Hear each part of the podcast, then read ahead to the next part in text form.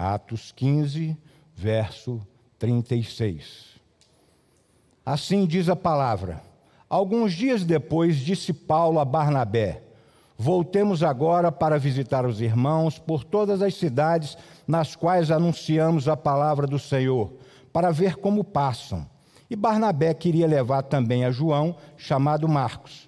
Mas Paulo não achava justo levarem aquele que se afastara desde a Panfilha, não os acompanhando no trabalho. Houve entre eles tal desavença que vieram a separar-se. Então Barnabé, levando consigo a Marcos, navegou para Chipre. Mas Paulo, tendo escolhido a Silas, partiu encomendado pelos irmãos à graça do Senhor e passou pela Síria e Cilícia, confirmando as igrejas. Chegou também a Derbe e a Listra.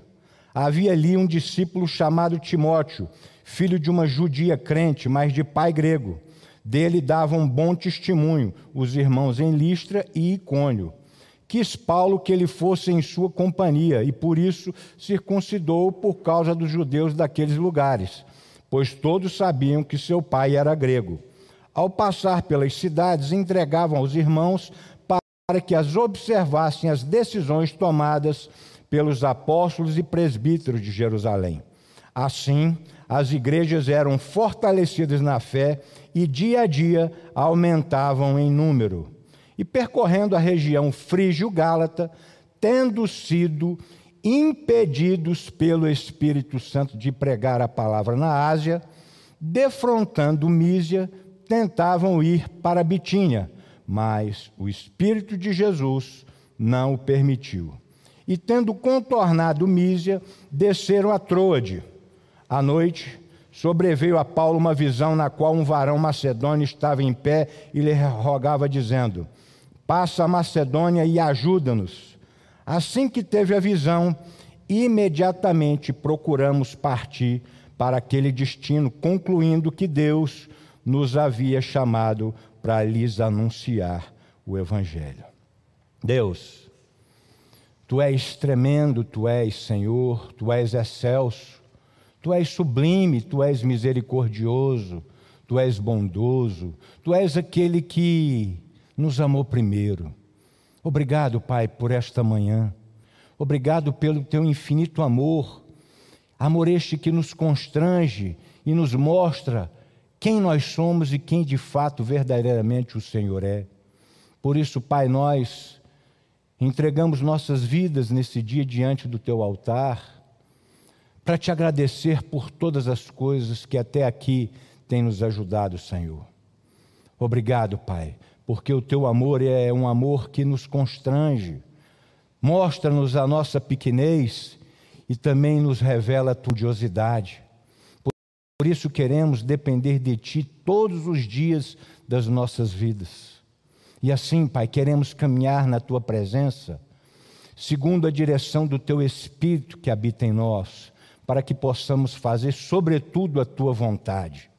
E assim, nesta manhã, Pai, eu te peço que a tua bênção venha diretamente do trono da graça ao coração de todos os meus irmãos, todos aqueles que nos assistem, mas que, sobretudo, Pai, o Senhor venha trazer quebrantamento aos corações, de maneira tal que a tua palavra entre e faça morada no coração daqueles que me ouvem nesta manhã. E se porventura, Pai, o homem falar algo acerca da filosofia ou da sabedoria humana, que o Senhor faça cair em esquecimento e que deixe enraizado aquilo que vem do teu espírito, Pai. Por isso, o que interessa nesta manhã é que o Senhor cresça e que eu diminua para o louvor e para a glória do teu santo nome. Assim te bendizemos nesta manhã e o fazemos no nome santo de Jesus. Amém? Pois é, queridos, dando continuidade à ministração do domingo passado, aqui é um contexto interessante, porque vocês sabem daquilo que aconteceu na igreja, aqueles, é, aqueles de, de Jerusalém vieram até Antioquia, e Antioquia eles puseram ali um tumulto, uma confusão acerca da circuncisão. E Paulo, que já estava ensinando juntamente com Barnabé que a salvação era pela graça, não é? que a salvação é mediante a fé e não de obras para que o homem se glorie. E ali, naquele instante, ainda com Barnabé, ele vai, eles são levantados a irem até Jerusalém. Em Jerusalém existe o concílio para definir esta doutrina, não é? de que aqueles que, que também defendiam a doutrina da circuncisão ainda não tinham caído a ficha de que Jesus, de fato, é a consumação de tudo. Ali, para eles, é que Jesus fosse um complemento. E ali, naquela condução daquele, daquele concílio, quando Tiago começa a conduzir, ele dá oportunidade a Pedro para falar justamente a experiência de Pedro na casa de Cornélio, que era um gentil.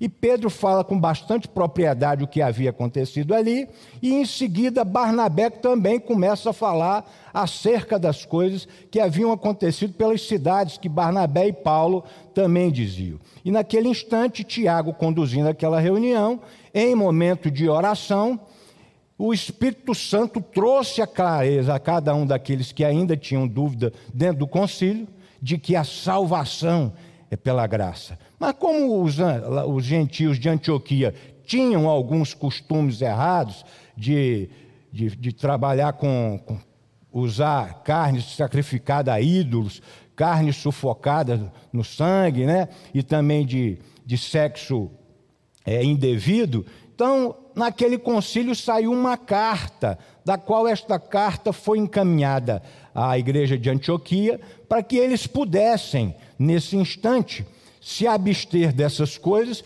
mas com um fundamento muito mais profundo da doutrina, da qual tinha se estabelecido lá dentro do concílio.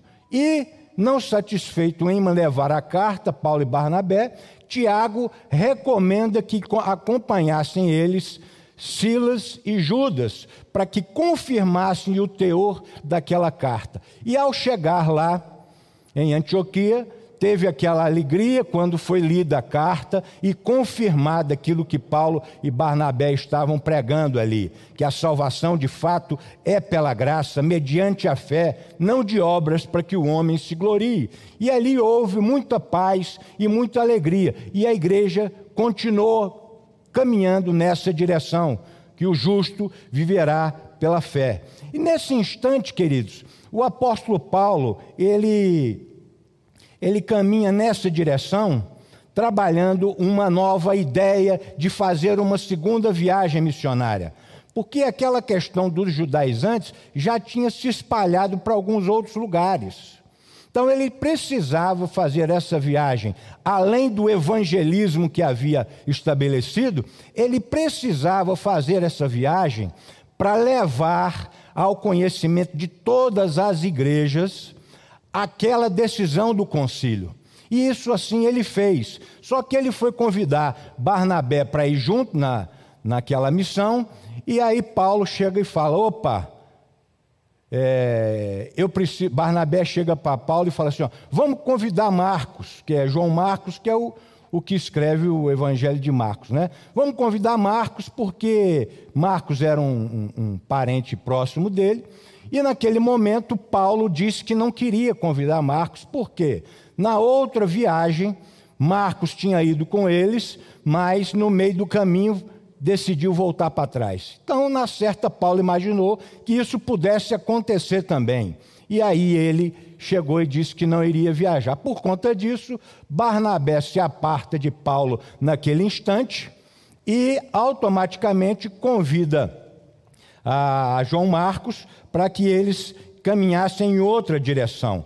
Nessa direção, eh, Barnabé e Marcos decidem navegar para Chipre e Paulo acaba convidando Silas, que tinha ido de Jerusalém para acompanhar a confirmação do teor daquela carta.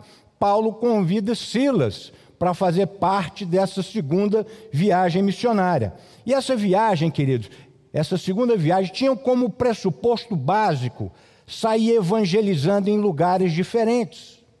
E nessa direção, é, também tinha um outro pressuposto de levar aquela carta do concílio para mostrar para todos aqueles que porventura tivessem ouvido algum buchicho de que salvação também podia ser pela circuncisão. Então Paulo leva essa carta convidando Barnabé, ou convidando Silas a ir e também evangelizar em outras igrejas. Mas aí nessa caminhada, ao chegarem em Derbe e Listra, onde morava um filho e um neto de Judias, né, chamado Timóteo, Paulo também convida para fazer essa viagem missionária. E ao passarem pelas cidades, Paulo, Silas e Timóteo eles mostravam as cartas, mostravam aquela, o resultado daquela carta, aquelas informações, para que as pessoas pudessem cada vez se firmar e se fortalecer na fé. E ao ouvir essas, essa carta, as igrejas iam sendo fortalecidas na fé dia, dia após dia, queridos. E por conta disso, aquilo trazia um fogo tão grande, uma animação tão grande, uma motivação tão grande ao coração das pessoas, que ali elas não paravam, continuavam anunciando a glória do Senhor Jesus, e por conta disso, aumentava em número aquelas pessoas daquela igreja. E precisamos observar, queridos, com alguns detalhes, neste planejamento de Paulo para sua segunda viagem missionária. Paulo estava com as melhores pessoas, uma equipe de ponta, as melhores estratégias, os recursos necessários, um plano bem formatado, um roteiro bem definido e um projeto bem estruturado, queridos. E a grande missão era pregar o Evangelho, missão extremamente nobre. Largaram tudo o que faziam para pregar o Evangelho na Ásia Menor. Mas esse texto aqui nos surpreende porque em determinado instante o Espírito Santo os impediu duas vezes de executar o plano traçado. Acompanhe aqui nos versos 6 e 7. E percorrendo a região frígio-gálata, tendo sido impedidos pelo Espírito Santo de pregar a palavra na Ásia, defrontando Mísia, tentavam ir para Bitínia mas o Espírito de Jesus não o permitiu. Paulo, Silas e Timóteo foram pregar o Evangelho, e o Espírito Santo os impediu de pregar naquele lugar. Agora preste atenção, você às vezes está fazendo tudo certinho, tudo dentro de uma lógica cristã, tudo dentro da normalidade, aí o Espírito Santo diz para você: Aí não. O marido que vivia em conflito com a mulher, falando todo dia para ela, essa mulher é uma goteira, e alterando a voz com ela, todos os dias agora ele chega e decide: Olha, Deus, a partir de agora eu vou fazer tudo certinho. Vou falar mais manso com ela, vou levar umas flores na sexta-feira, vou dar uns bombonzinhos para ela na segunda, mas a mulher continua do mesmo jeito. Daí tu fala para Deus: Senhor, estou tentando fazer de tudo para que as coisas funcionem, mas não está dando certo. Essa mulher não muda de jeito nenhum. Ô oh, Deus, eu estou tentando ser uma pessoa melhor, estou tentando buscar um caminho diferente, um caminho certinho. Mas à medida que eu vou andando, eu só encontro barreiras, só encontro frustrações. E as coisas passam a acontecer de um jeito, queridos, justamente para que sejamos impedidos de sermos melhor. Muitas vezes acontecem as coisas de maneira tal que a sintonia que a gente tenta buscar acaba virando uma barreira e com isso vai minguando o nosso coração. Muitas vezes naquilo que a gente deposita esperança, quando ela não é atendida, o nosso coração enfraquece. E a Bíblia diz isso também, queridos. Lá em Provérbios 13, 12. A esperança adiada desfalece o coração, mas o desejo atendido é árvore de vida. Por isso que nós precisamos entender, queridos, que essas coisas acontecem nas nossas vidas. Mas nós não podemos perder a dimensão daquilo que Deus quer para nós.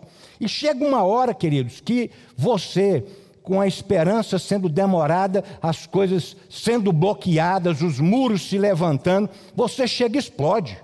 Não quero mais saber desse trem de ser crente, não quero mais saber desse trem de ir para a igreja. E aí, sabe o que acontece? Eu começo a dizer, eu não vou ser mais certinho, não. Eu quero é um mundão, quero é ir para farra, porque lá todo mundo sorri, todo mundo está lá no bem bom. O mundo gosta mesmo é de cabra grosso. O mundo gosta mesmo de cabra malandro, de cabra torto, de cabra arteiro, de gente desconjuntada. Porque tudo que você tenta fazer dentro da, do equilíbrio tem sido bloqueado. E aí você começa a pensar, poxa, e por conta dos os outros que não acompanham, que não seguem, não temem a Deus, tudo dá certo para eles e para mim tudo dá errado. Muitas vezes, querido, o coração do homem se fecha e as coisas não dão certo. Aí você começa a colocar a culpa em Deus. Se nós, por pequenas coisas, pensamos assim, imagine então o que deve ter passado na cabeça do, do apóstolo Paulo, de Silas, de Timóteo. Porque, a despeito de qualquer coisa, eles estavam fazendo a coisa certa. Era algo nobre, extremamente nobre, a pregação do Evangelho para alcançar mais vidas, anunciando a glória de Jesus. Talvez eles, naquele instante, não devem ter entendido nada. Tudo certinho, tudo planejado, e agora impedidos. E agora você que busca caminhar dentro de um caminho de normalidade, dentro de uma vida correta, dentro de um padrão cristão, só encontra pelo caminho adversidades, problemas e frustrações. Sabe o que acontece, queridos? Isso acontece no nosso dia a dia. A nossa vida cotidiana sempre acontece isso, mas o que eu mais amo é porque o meu Jesus nos alertou disso. No mundo tereis aflições, mas tende bom ânimo. Eu venci o mundo e em Cristo Jesus nós somos mais do que vencedores. Amém, queridos? E aqui nós vemos algo extremamente interessante nesse texto. O Espírito Santo impediu eles por duas vezes de prosseguir com o plano. Mas neste momento eles contornaram a Mísia e decidiram descer para Trode. Trode era uma espécie de base, uma cidade portuária, hoje conhecida pelo nome de Ski Istambul, e ela é uma cidade localizada à região oeste de, da Turquia. Mas naquela época foi uma importante colônia romana. Daquele lugar podia sair para qualquer outro lugar, porque era uma cidade portuária. Montava num navio e dali tu ia para diversas direções. Paulo então vai para Troade, juntamente com Silas e Timóteo. E ele, naquele conjunto ali, os três juntos, devem ter falado: olha, nós vamos ficar ali naquele lugar, nós vamos sentar ali naquele lugar e vamos refletir. Vamos começar a entender o que, que Deus quer. Vamos reavaliar o nosso plano, vamos reanalisar e vamos orar para que Deus nos dê o direcionamento. E queridos, muitas vezes em nossa caminhada precisamos parar e refletir.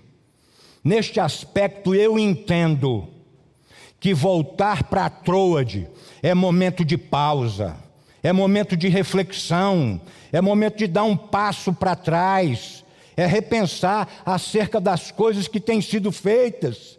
É preciso orar mais e criticar menos. Precisamos caminhar nessa dimensão, precisamos entender. Eles pararam e disseram: não está dando certo. Precisamos refletir sobre isso. O Espírito Santo não está confirmando nossos planos, nossos planos não estão dando certo. Já parou para perceber isso, querido? E aí você começa a insistir com Deus. E Deus já disse para você: não. E aí sabe o que acontece? Você chega lá, pastor, mas eu quero tanto aquilo, eu quero tanto isso, pastor. Vai para Troade, meu querido. Vai para Troade, minha querida. Troade pode ser a sua casa, pode ser a sua chacrinha, pode ser o seu cantinho de descanso, Pode ser o cantinho da sua reflexão, mas pare, pense e reflita se você não está insistindo com algo que Deus já disse não. Precisamos entender isso e aprendemos com isso que a obra de Deus, ela se faz na direção do Espírito Santo. Não adianta eu querer fazer as coisas por mim mesmo e apenas apresentar a receita para o Espírito Santo. Não é assim que funciona. E dessa forma, queridos, nós precisamos entender, nós precisamos investir, nós precisamos ajustar, compreender e buscar viver um caminho que nos leva a uma espiritualidade saudável. E como é que eu faço isso para levar e ter, buscando uma espiritualidade saudável? Nós precisamos ter disposição para ler a palavra todos os dias, queridos. Não podemos ficar achando que a Bíblia é bonita, capa marrom, capa azul, que seja. Nós precisamos saber o conteúdo que está lá dentro, porque esse é que nos fortalece. Nós precisamos estar sempre em espírito de adoração. Nós precisamos orar em todo o tempo. O discípulo de Jesus tem que buscar essas coisas. E essas coisas também traz ao discípulo de Jesus que o alvo dele é a santidade na presença de Deus. Devemos também com isso, quando somos quebrantados nessa direção, ajudar aqueles que precisam, ajudar os que estão mais em dificuldade. E assim nós realizamos as boas obras, porque a Bíblia diz que a fé sem obras é morta. Mas, sobretudo, o nosso ponto principal, o nosso ponto focal, precisamos cumprir a missão de evangelizar e discipular. Como eu conheço a Deus, como eu adoro a Deus, como eu desenvolvo a intimidade com Deus, como eu busco a santidade que tanto agrada o meu Deus, como me disponho a ajudar as pessoas fazendo as boas obras, o que tenho feito para cumprir a missão de evangelizar e discipular? Essas perguntas nós precisamos fazer aos nossos corações. E é nessa hora, queridos, que precisamos voltar e descer para Trode e refletir acerca das coisas de Deus que temos feito.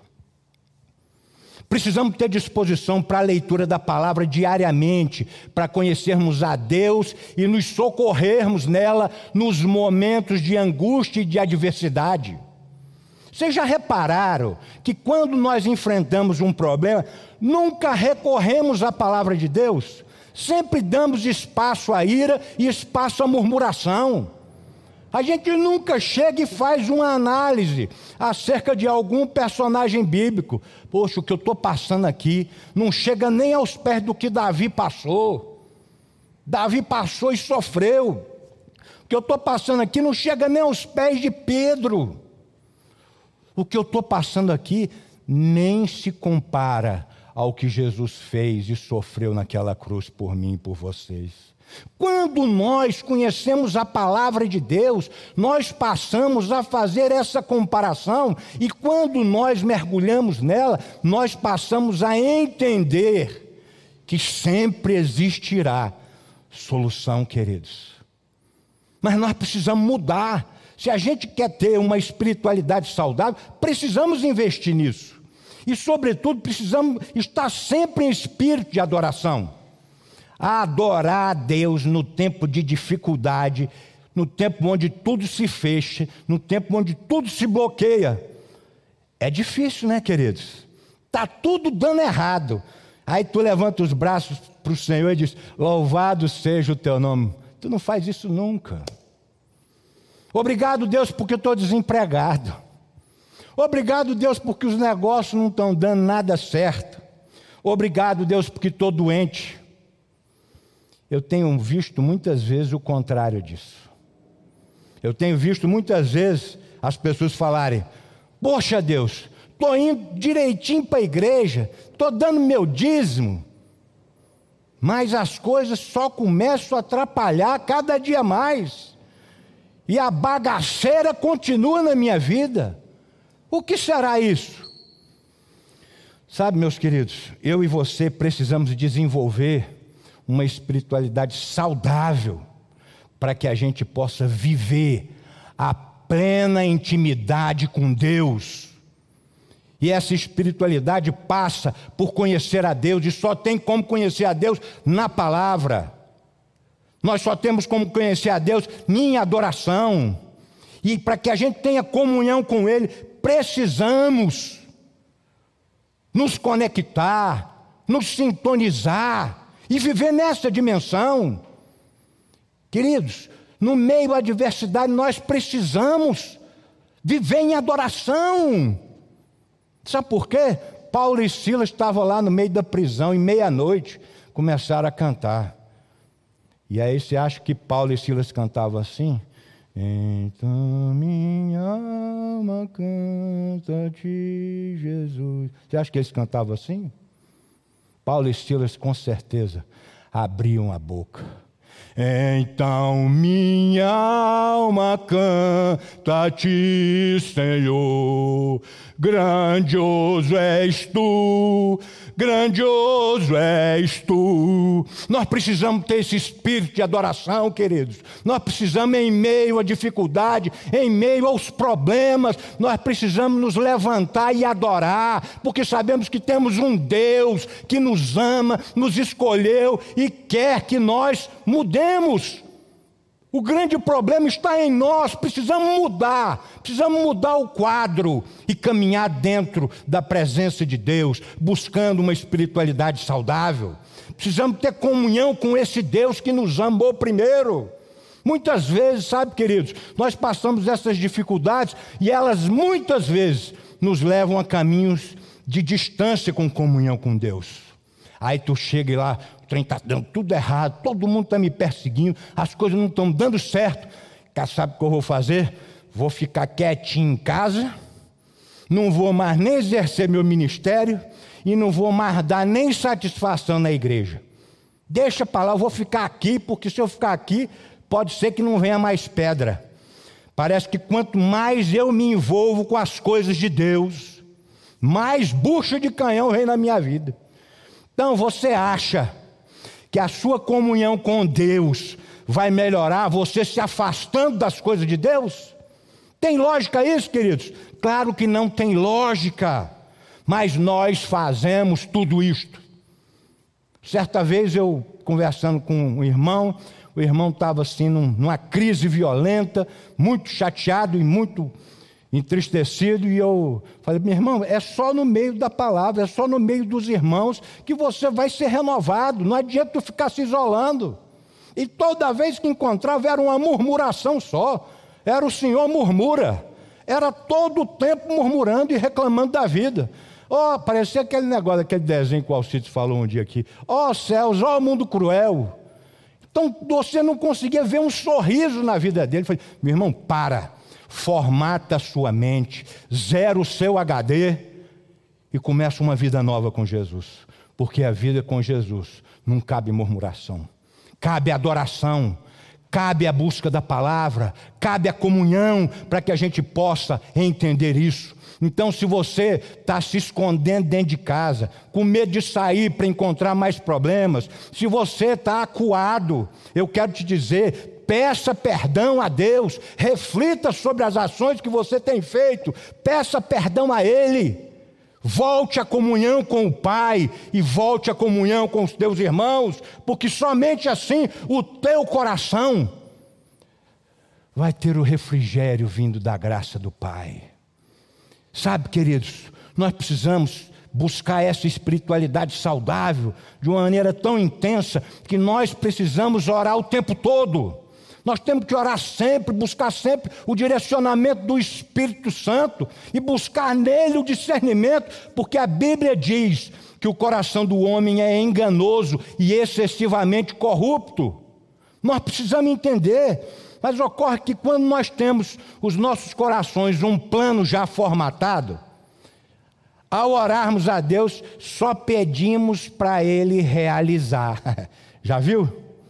A nossa essência, querido, até nisso é ruim. Eu chego lá e falo: Ó, está aqui Deus, esse é o meu bolo que eu quero fazer. Aí Deus fala para você: Não vou te dar bolo, não, vou te dar o baunilha pudim. Eu quero te dar um pudim diferente. Sabe, queridos, a gente não pode entrar na presença de Deus dizendo para Ele o que nós queremos, sem antes termos consultado ao Espírito Santo se é aquilo mesmo que Ele quer para as nossas vidas, porque senão a nossa caminhada vai ser caminhada dia após dia de frustração, porque a coisa não vai, não vai dando certo. E aí se cumpre aquela palavra que está lá em Provérbios: a esperança demorada enfraquece o coração. Mas você não consultou a Deus se aquilo era da vontade dele de você realizar, não é? Nós muitas vezes nos achegamos a Deus e perguntando, nós nunca fazemos isso, nós nunca perguntamos para Deus o que Ele quer, nós sempre chegamos com a receita pronta. E esta é a grande diferença, querido. Nós precisamos entender que nós somos servos do Deus Altíssimo e sobre a nossa direção está o Espírito Santo. Deus é quem sabe o que é melhor para mim e para você. E nessa dimensão da intimidade, da busca de uma espiritualidade saudável, nós passamos a entender que é tão bom viver na presença de Deus que o nosso alvo é a santidade. O alvo do discípulo de Jesus tem que ser a santidade, quando tem essa harmonia com o Espírito Santo conhecendo Deus quem é, buscando a comunhão com Ele, orando em todo o tempo. O alvo vai ser a santidade, porque eu já não vou querer fazer as coisas erradas que eu fazia, pelo contrário, eu vou ser vigilante nessa caminhada, não vou deixar que o meu pé se tropece e eu caia no caminho. Pelo contrário, eu vou entender que o meu Deus é santo e requer santidade do seu povo. Deus que é a nossa santidade, queridos. Muitas vezes ouvimos por aí que o mundo é dos espertos, e eu digo para cada um de vocês que o mundo é daqueles que têm santidade na presença de Deus, o mundo é daqueles que têm comunhão com Deus, porque a despeito de estarem no mundo, não são deste mundo, são agentes celestiais do reino de Deus. Precisamos caminhar nessa diferença. Nós precisamos ser diferentes, precisamos ser esses agentes que promovem o amor e a glória de Jesus. Porque senão parece que não há nada aconteceu na minha vida. Porque se eu, que fui regenerado, não vibro com essas coisas, aquele que não conhece Jesus, quando você falar, é como se tivesse vindo uma água morna.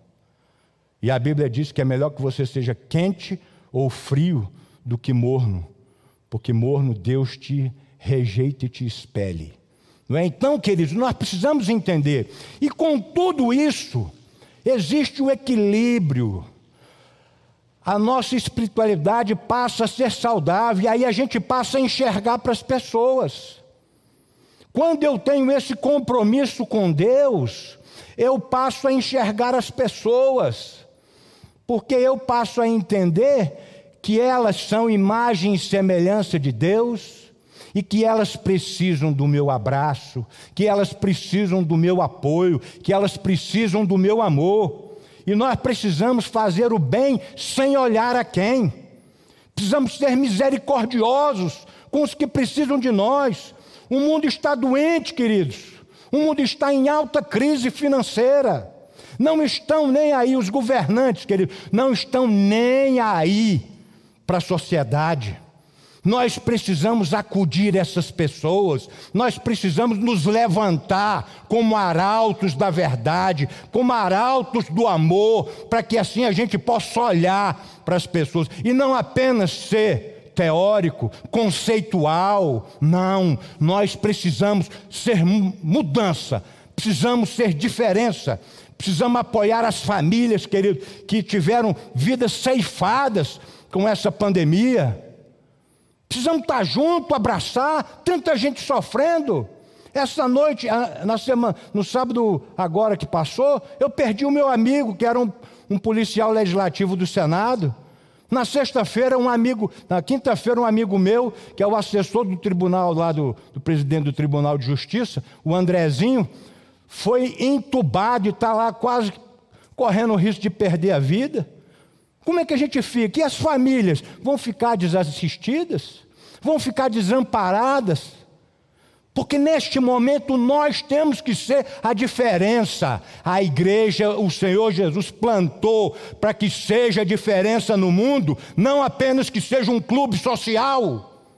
Não que seja um lugar de visitação aos domingos, porque é legal estar com os irmãos. Não, é muito bom estar com os irmãos, sim. Mas nós temos que estar imbuídos de um único propósito, que é anunciar a glória para as pessoas, é cuidar das vidas, é abraçar aqueles que estão enfraquecidos, é fortalecê-los na fé, porque Deus nos constituiu testemunhas de Jesus para o louvor da sua glória. Precisamos caminhar assim, queridos precisamos entender, mas muitas vezes nós chegamos e somos muito políticos e apenas essas pessoas que estão passando por dificuldade, a gente apenas dá um tapinha nas costas e diz: vai dar tudo certo. Mas não é assim, queridos. Nós temos que amar, nós temos que buscar, nós temos que viver mas, sobretudo, nós não podemos deixar de entender o foco principal da nossa caminhada. Paulo e seus amigos entenderam perfeitamente o chamado deles. Por isso fizeram planos para evangelizar. Sabiam que esta era a missão que Jesus havia confiado a eles. Jesus confiou a nós uma missão também. E a despeito do Espírito Santo ter impedido dele ir para aquela localidade, o mesmo Espírito Santo direcionou eles para Macedônia. Paulo e seus amigos viviam uma espiritualidade saudável, queridos. Tinham prazer nisto, buscavam isto e, sobretudo, foram humildes em voltar atrás e seguir a orientação de Deus.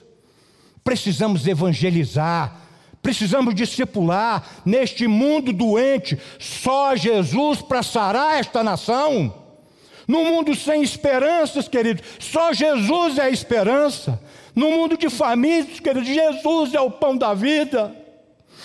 Mas, sobretudo, a nós foi confiada essa missão de falar da palavra da salvação para aqueles que precisam, da palavra que traz esperança, da palavra que regenera, da palavra que afirma que Jesus é Senhor, da palavra que transforma o mais vil dos pecadores num verdadeiro adorador. Precisamos caminhar nessa direção, precisamos falar mais, precisamos ensinar mais. Essa é a nossa missão. Não podemos ser indiferentes a toda essa missão que Jesus confiou e nos comissionou a cumprir. Esta é a minha missão, queridos. Esta é a tua missão. Essa é a missão da igreja. Em grande maioria das vezes, nós pensamos, formatamos, planejamos onde deveríamos plantar igrejas. E muitas vezes decidimos plantar igrejas aonde os nossos corações se inclinam. É, muitas vezes assim acontece conosco também. Em grande maioria apresentamos a Deus a nossa receita pronta, orando e pedindo a Deus que o Espírito Santo conduza aquele projeto. É triste isso, queridos. Muitas vezes nós não nos debruçamos e pedimos a Deus: aonde é que o Senhor quer que abra um campo agora? Nós, muitas vezes, por conveniência, pelas coisas que achamos interessantes, nós apontamos aonde deve ser aberto. Mas é o Espírito Santo quem sabe o lugar certo para estarmos. Temos que depender do Espírito de Jesus na obra de Deus. Assim, aqueles homens entrou de certa noite Paulo teve uma visão na qual viu um homem macedônio em pé e que lhe rogava em alguma postura de apelo, queridos. Talvez até acenando nessa visão, isso já é uma inferência minha, dizendo: passa Macedônia e ajuda-nos. Precisamos depender dessas intimidades, do direcionamento do Espírito nas nossas vidas, porque é assim, querido, nós vamos ter a revelação do Pai para a nossa caminhada. Uma coisa que me chama atenção e que me traz tremenda alegria quando eu observo essa passagem é como Deus é soberano, como Deus é verdadeiro. E Deus não abre mão dos seus propósitos, queridos. Não abre mão. A sua vontade é soberana. Era que aqueles homens, aqueles homens fossem para Macedônia e não para a Ásia Menor. A vontade humana não pode frustrar os planos soberanos de Deus. O que realmente sabemos é que na manhã seguinte, Paulo contou a sua visão aos seus companheiros, que juntos discutiam o seu significado e as suas implicações, concluindo, com certeza, estavam ali conversando, já tinham orado e concluíram que Deus estava chamando cada um deles para pregar o evangelho para os macedônios. Assim, procuraram partir imediatamente para aquele destino.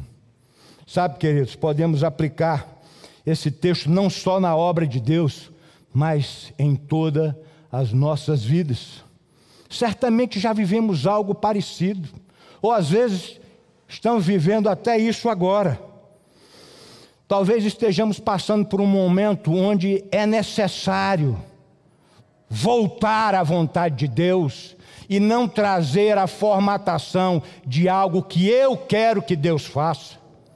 E muitas vezes essas coisas vão acontecer existindo barreiras, porque você não buscou em Deus aquilo que era para fazer. O teu coração foi que despertou de uma maneira diferente.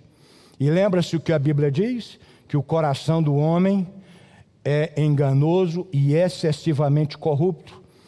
Muitas vezes, quando nós somos levados pela emoção, certamente nós tropeçamos. Quando tudo começa a dar errado, nessa hora a gente começa a reclamar e a gente às vezes fica até chateado com Deus. Porque às vezes parece que não está sendo da vontade de Deus, porque o resultado de tudo isso é que está dando tudo errado.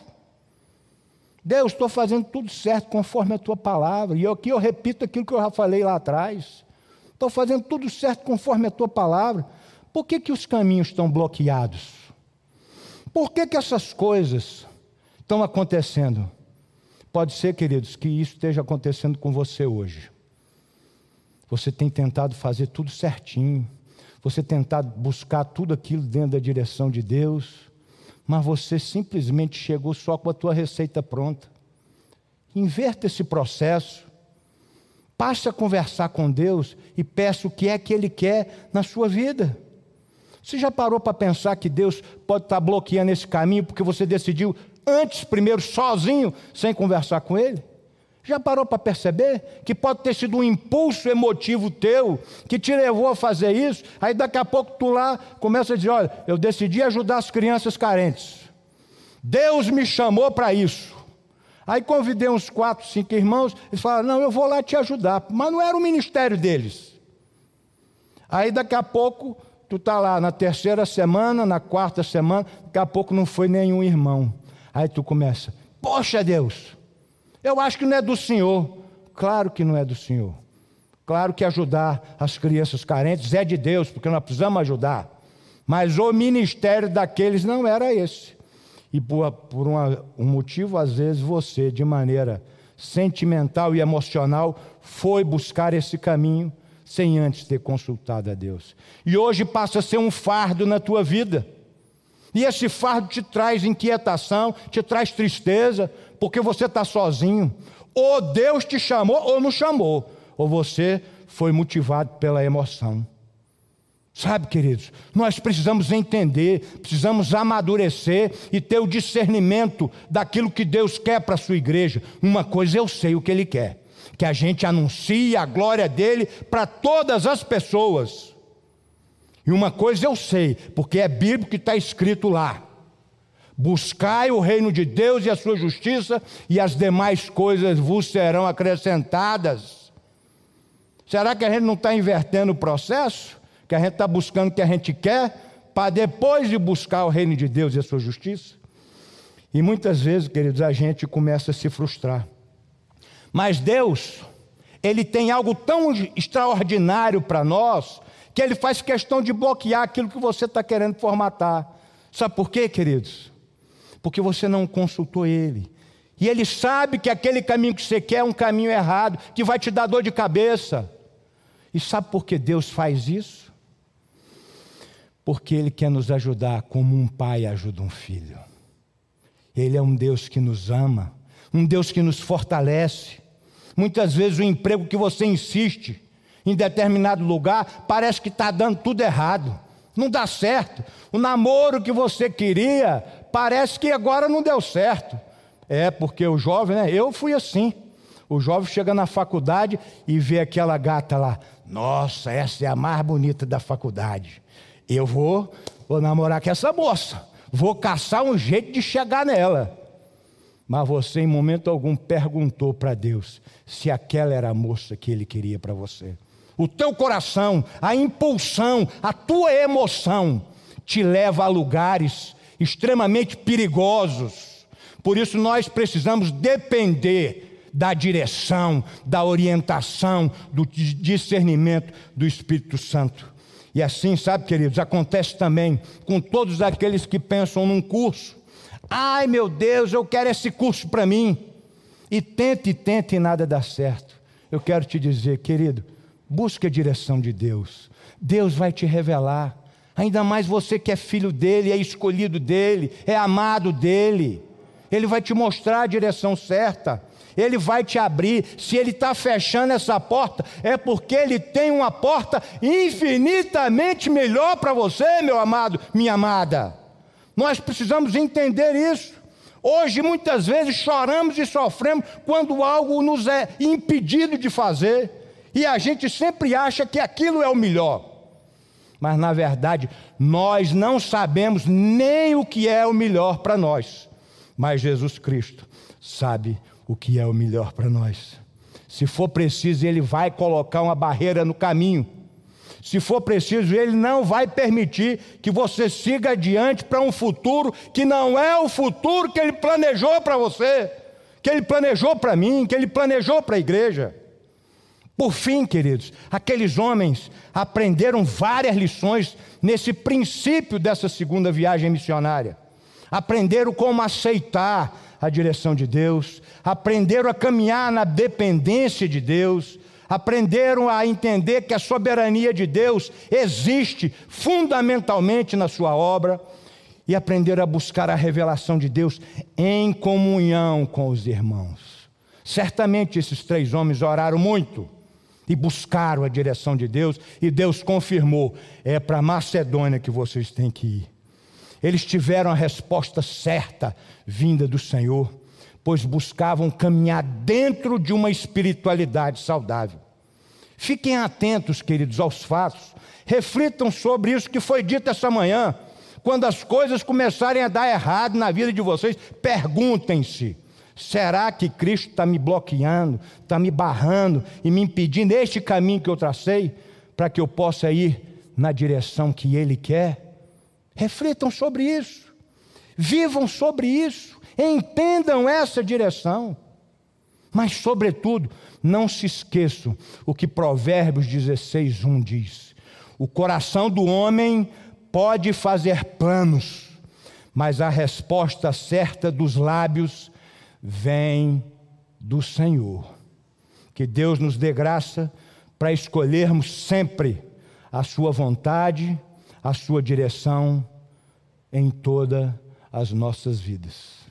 Que Deus nos fortaleça e traga essa direção ao nosso coração, de que tudo na vida dependemos da direção do Espírito Santo de Deus. Amém, queridos?